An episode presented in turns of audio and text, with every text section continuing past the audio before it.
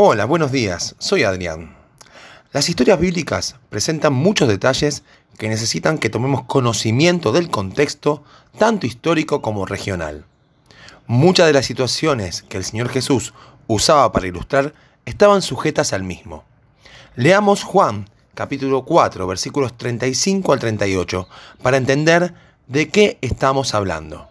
Allí Jesús dice, ¿no decís vosotros, aún faltan cuatro meses para que llegue la ciega?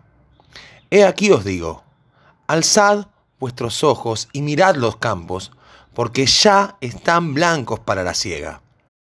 Y el que ciega recibe salario y recoge fruto para vida eterna, para que el que siembra goce juntamente con el que ciega.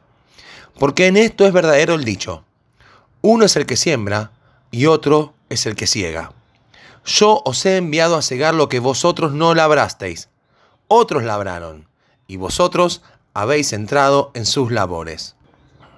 Aunque nosotros no hayamos participado nunca de la actividad del campo, sí sabemos diferenciar sus labores. La siembra siempre presenta una imagen un poco más triste, llena de esfuerzo y trabajo.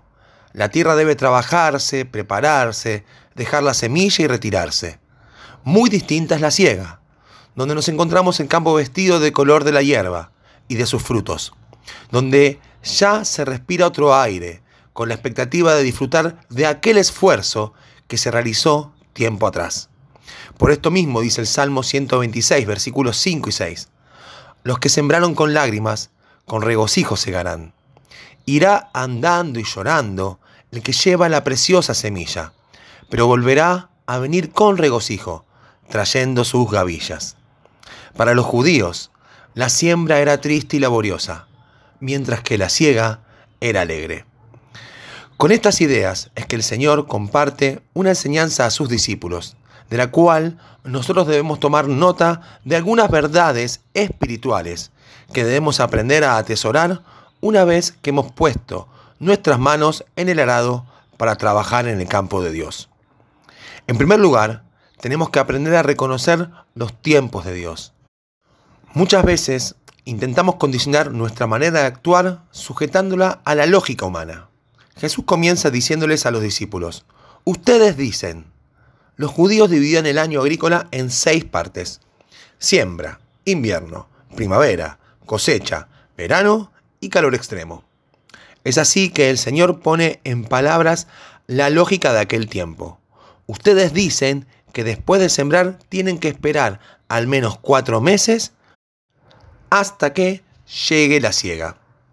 Esta era la lógica a la cual el Señor hace referencia y que al mismo tiempo derriba con su declaración los campos ya están listos para la siega.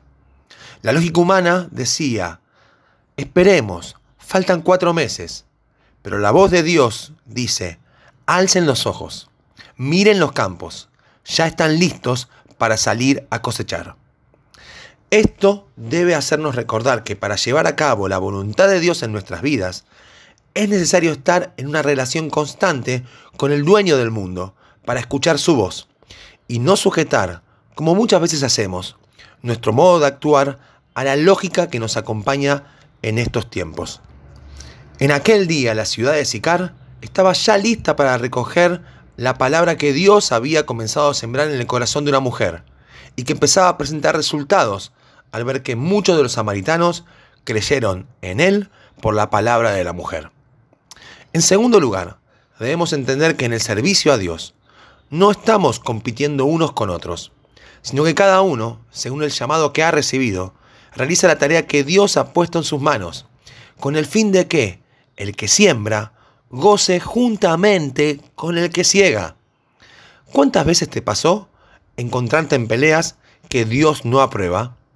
Ciertamente, debemos aprender a ver cómo Dios ve la obra, donde nos recuerda que no importa la tarea que realicemos, sino el gozo en conjunto que se produce al ver el fruto que Dios nos regala luego de nuestro servicio.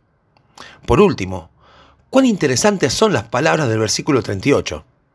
Yo os he enviado a cegar lo que vosotros no labrasteis.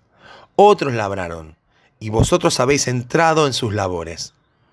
En el plan de Dios, no funciona el trabajo del llanero solitario, sino que por el contrario, aunque no podamos verlo, los resultados son producto del trabajo de distintas personas que hacen lo que Dios les envió a hacer.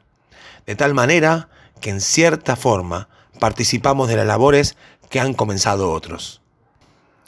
Cuenta una historia que un hombre de unos 75 años sembraba dátiles en una porción de tierra cercana a su casa. Un muchacho más joven, al verlo, se dirigió a él con estas palabras. Querido vecino, realmente no lo entiendo.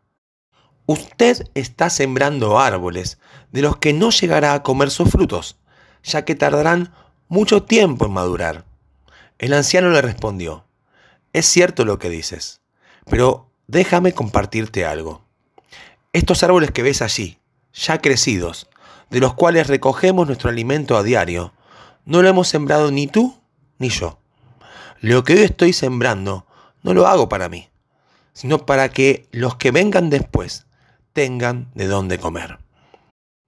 Señor, que aprendamos a ver tu obra con tus ojos, que aprendamos a escuchar tu voz para reconocer cuándo es el tiempo de cegar y cuándo el tiempo de cosechar. Que entendamos que el crecimiento siempre lo das tú y que nos gocemos con aquellos que trabajan junto a nosotros llevando la buena semilla. Que Dios nos bendiga.